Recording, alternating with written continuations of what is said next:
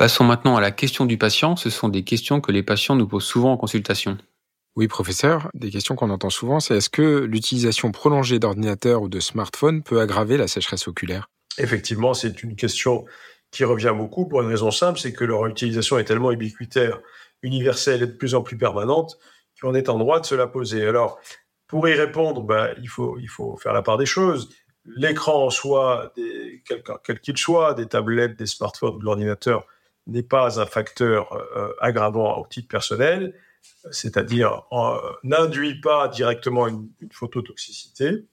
En revanche, oui, il y a un retentissement sur la surface oculaire de l'utilisation de, smartphones et d'écrans, parce que tout simplement parce que quand on est en train de, de, le regarder, on suppose que le sujet est concentré, ce qu'on fait tous, hein, et euh, quand on est concentré sur un écran, eh bien le clignement diminue, on le, sait tous, notre fréquence de clignement diminue, mais c'est exactement la même chose euh, si on conduit euh, sur l'autoroute pendant plusieurs heures. Hein.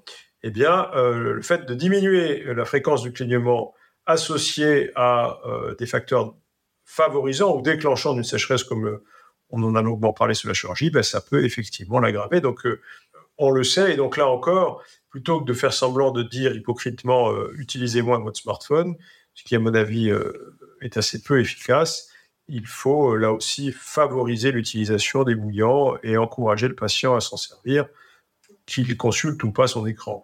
Donc, il faut retenir que oui, indirectement, il y a un phénomène d'aggravation. Autre question qu'on entend souvent, c'est existe-t-il des remèdes naturels ou des modifications de mode de vie qui peuvent aider à soulager la sécheresse oculaire? Bah, Là, vous, me faites sourire parce qu'on a envie de répondre arrêtez les écrans. quoi. Hein. C'est aussi simple que ça, puisque c'est un corollaire de la question d'avant. Bah, le mode de vie, euh, bon, les remèdes naturels, je n'en connais pas, enfin, je n'en connais pas d'efficients.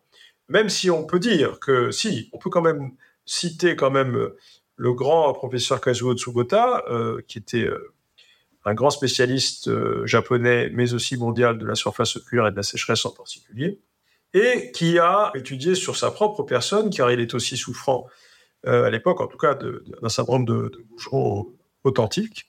Et donc, euh, la diète, le régime alimentaire, est supposé améliorer la sécrétion lacrymale.